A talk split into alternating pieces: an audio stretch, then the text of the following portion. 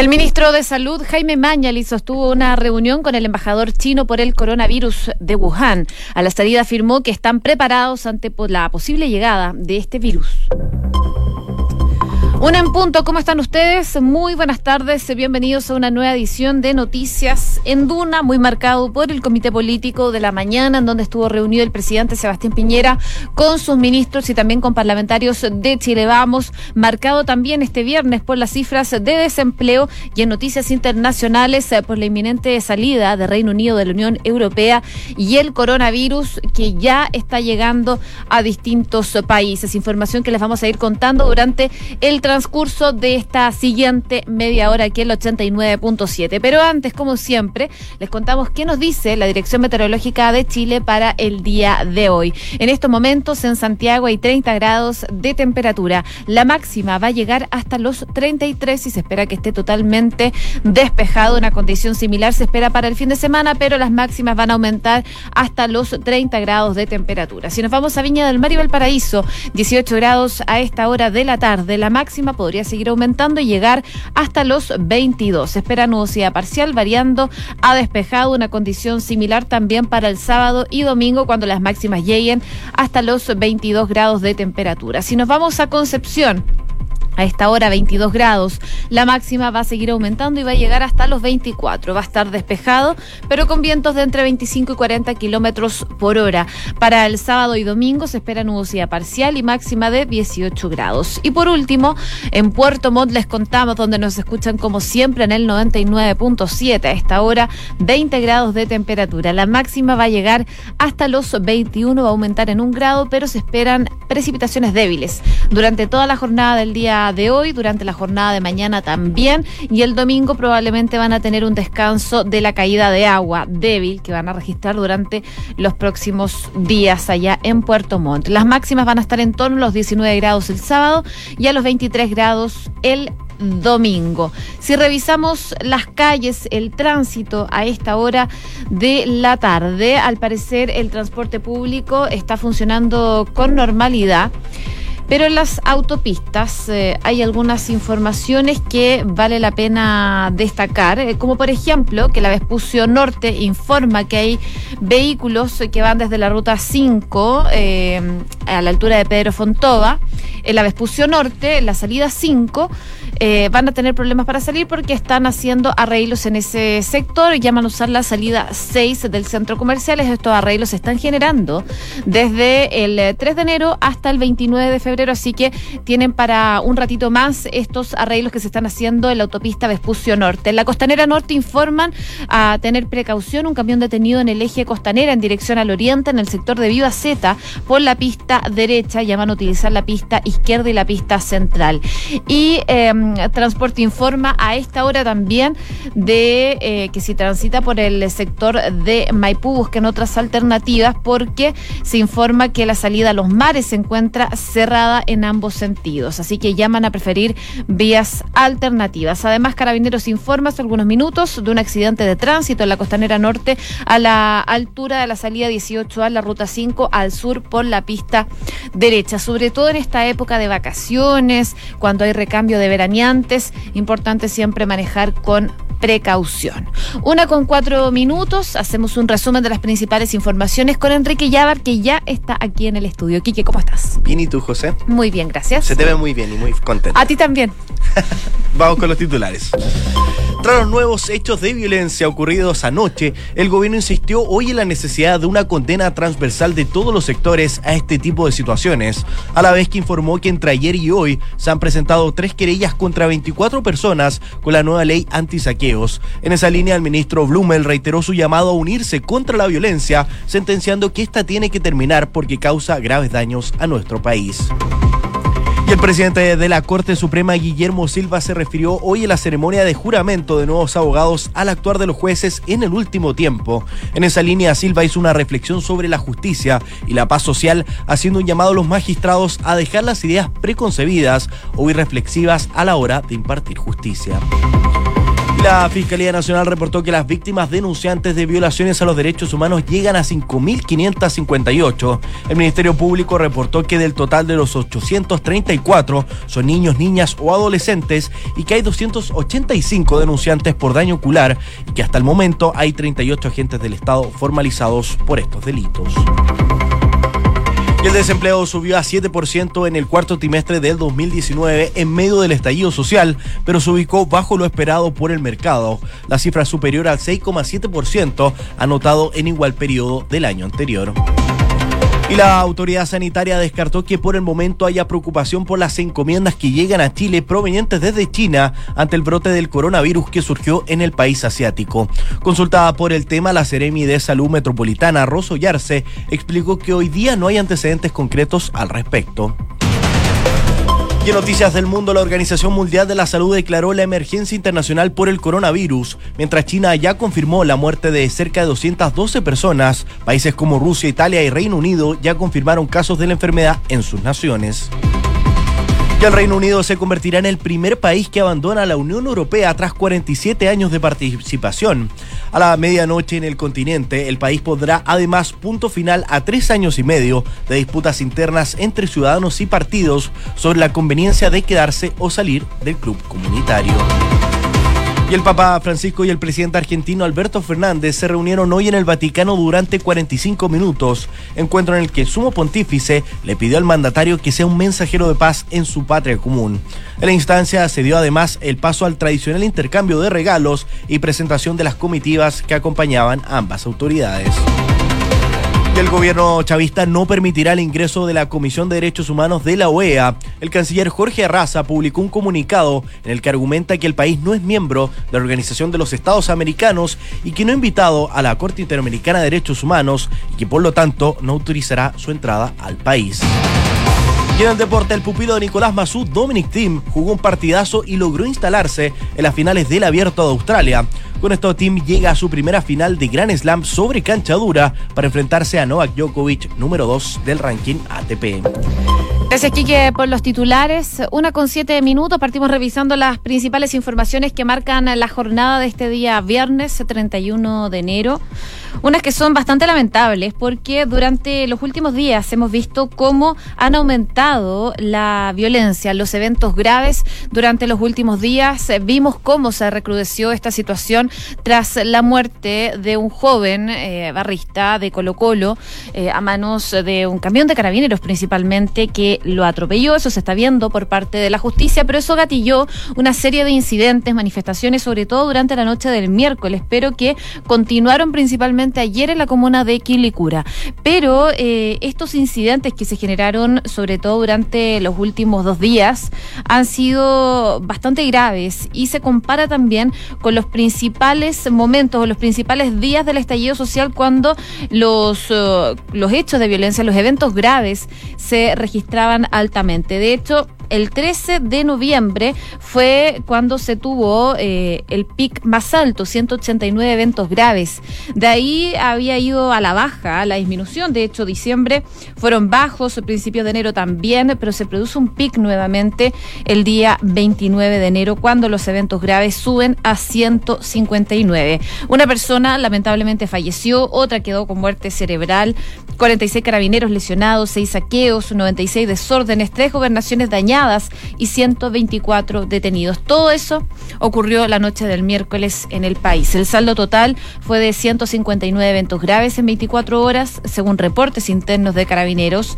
Y los hechos ocurrieron a pocas horas de conocerse eh, la muerte de este hincha de Colo Colo atropellado por un camión de carabineros. Este. Mm, alto número de eventos graves es bastante revelador. Como les contaba, desde el 13 de noviembre que no había una cifra tan alta de este tipo de situaciones. Esa noche se registraron 188 eventos graves y desde entonces nunca una jornada superó los 99 hechos de riesgo hasta el miércoles, hasta el 29 de enero, una situación que por supuesto ha preocupado durante las últimas horas a las autoridades. El ministro del Interior, Gonzalo Blumel, acompañado hoy día por el subsecretario de la cartera, Juan Francisco Gali, realizó un punto de prensa durante esta mañana para referirse a los hechos de violencia que se han producido en el país.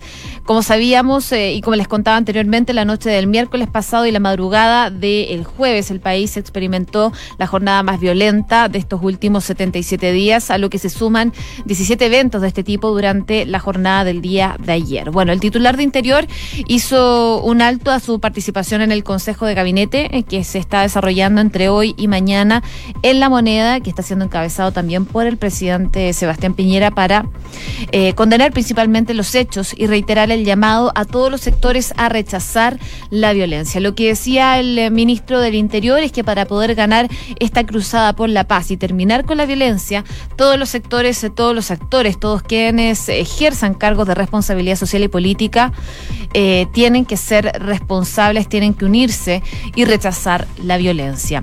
El jefe de gabinete afirmó además que esta violencia no puede seguir, que esta violencia tiene que terminar, son hechos irracionales que están causando graves daños al país y por lo mismo eh, decía el ministro Blumel durante la mañana es que quería señalar con claridad que como gobierno están ejerciendo todas las facultades y acciones, no solo para prevenir esos estos hechos que están ocurriendo durante las últimas 24 horas, sino que también para que no haya impunidad respecto de esta situación. Eh, para agregar que el orden público también dijo es la garantía de convivencia democrática, es lo que nos permite convivir pacíficamente. Reiteró entonces el llamado a los sectores, principalmente sociales, políticos y medios, a que se rechace la violencia, eh, a no tener posiciones ambiguas sobre este tema y también dijo que la violencia en democracia es inaceptable y no la podemos tolerar. También el... Em, ministro de Interior habló sobre esta reforma a carabineros, una reforma que al parecer ya es fundamental para la continuidad de la institución debido a las críticas que han habido el último tiempo. Recordemos que durante esta semana el Frente Amplio le dio un ultimátum al propio ministro del Interior que si no removía a Rosas, eh, al general director de carabineros, iban a impulsar una acusación constitucional en contra del ministro del Interior. Algo que al parecer por el momento todavía no hay mucha agua en esa piscina, eh, sobre todo tras el llamado que hicieron desde el Frente Amplio para que otros sectores de la oposición apoyaran esta acusación constitucional, pero al parecer es algo de lo que ya están trabajando desde el Frente Amplio impulsar esta acusación y algo que al parecer también van a hacer durante todo febrero.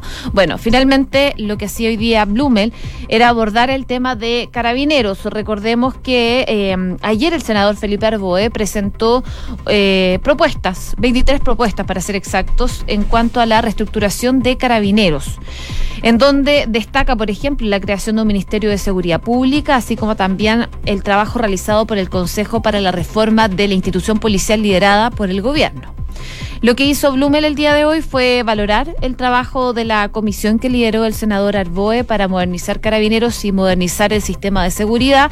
Lo que decía el ministro es que es un esfuerzo eh, y ellos también como gobierno también hoy día terminan el trabajo del Consejo para la Reforma de Carabineros que impulsa el Ejecutivo. Así que probablemente van a ser dos propuestas que van a estar sobre la mesa para modernizar carabineros, pero por ejemplo lo que decía el día de hoy la vocera de gobierno Carla Rubilar es que finalmente el problema no es una persona, no es el general director de Carabineros Mario Rosa, sino que es la institución completa que eh, finalmente tiene que reestructurarse, que se ha, muy, se ha visto muy afectada durante el último tiempo por los casos emblemáticos, ya el caso Huracán, el caso Catrillanca, el de Falcon Carabineros, entre otros que han ido afectando durante el último tiempo a la institución y por lo mismo es fundamental hacer una reestructuración. No la van a refundar, como se habló en algún minuto, sino que se están viendo medidas para ir eh, modificando eh, esta situación, pero vamos a ver qué sale de ahora en adelante con las propuestas que hizo el propio gobierno y también con las propuestas que puso sobre la mesa el senador del PPD, Felipe Arboe.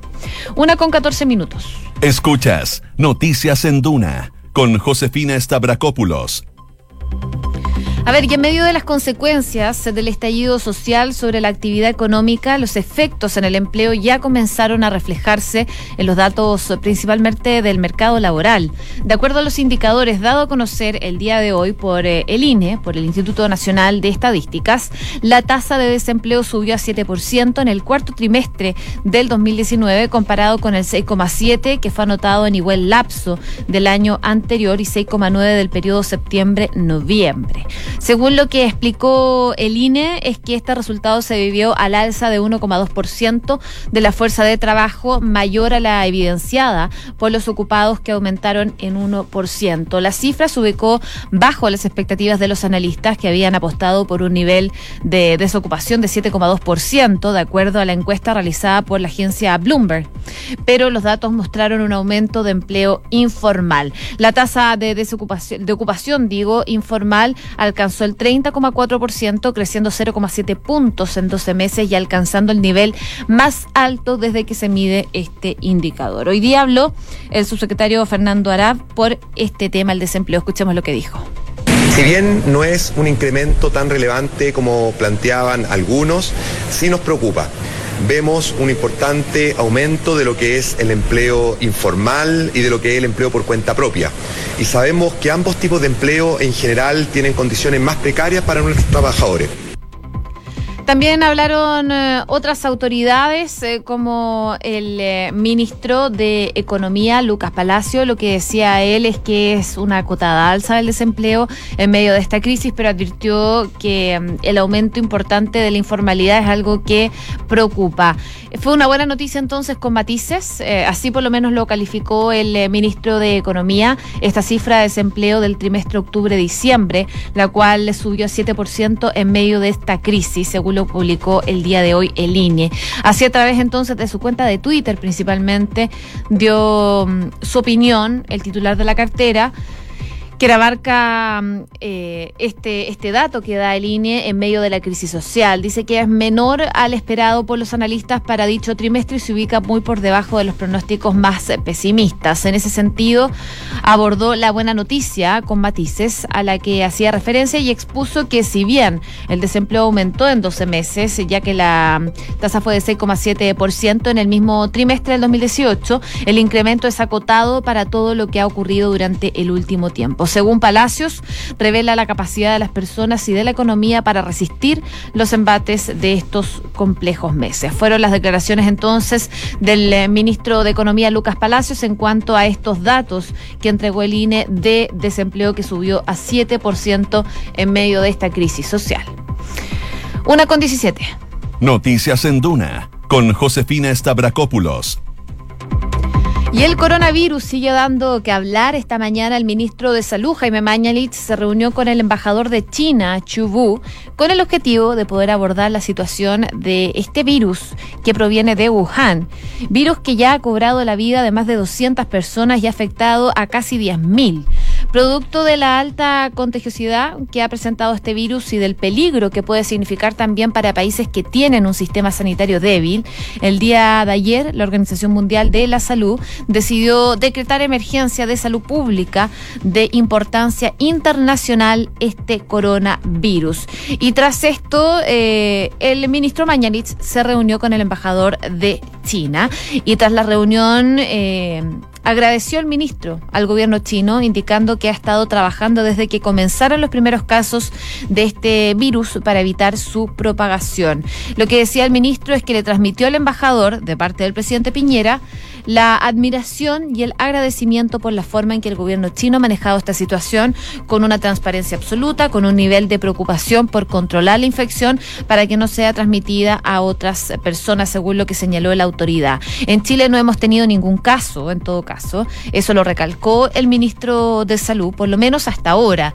No hay ningún caso sospechoso en investigación al día de hoy.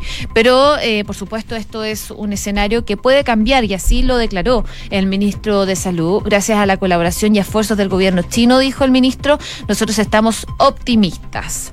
Bueno, es parte de la reunión que tuvo el eh, ministro de Salud, Jaime Mañalich, con el embajador de China en nuestro país, una reunión clave en medio de este coronavirus que preocupa, preocupa porque ya han habido contagios a nivel internacional. Rusia detectó ya dos casos eh, en Siberia y va a evacuar a sus ciudadanos de regiones chinas, producto de este coronavirus. También se confirmaron dos casos en Reino Unido. El gobierno va a aislar a quienes lleguen desde Wuhan para evitar más contagios de este virus que ya está expandiéndose por el mundo. Como les contaba, hay dos casos de coronavirus en Reino Unido. Eh, lo hicieron el comunicado las autoridades de salud de ese país.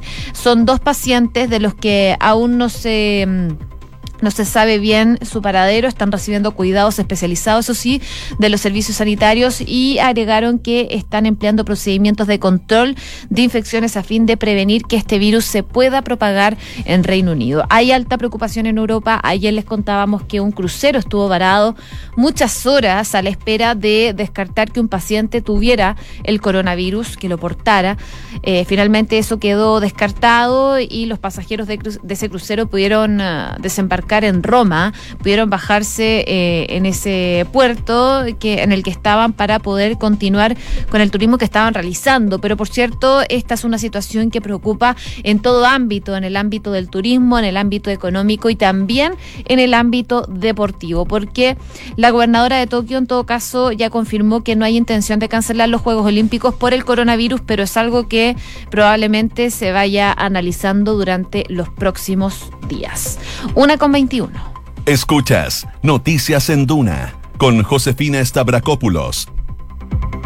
Y llegó el día de del Brexit, más eh, de tres años después de que los británicos, como sabemos, votaran por salir de la Unión Europea y tras 47 años de participación en el bloque, el divorcio ya se consuma el día de hoy, una jornada para que eh, partidarios del Brexit y proeuropeos tienen preparado ya sus respectivas ceremonias. Bruselas, que por primera vez en su historia va a asistir a la despedida de un socio que era un adiós más bien sobrio y se va a limitar a retirar las banderas británicas de los edificios de las instituciones. Mientras que Londres, eh, cada uno, cada sector va a ver cómo marca este histórico día.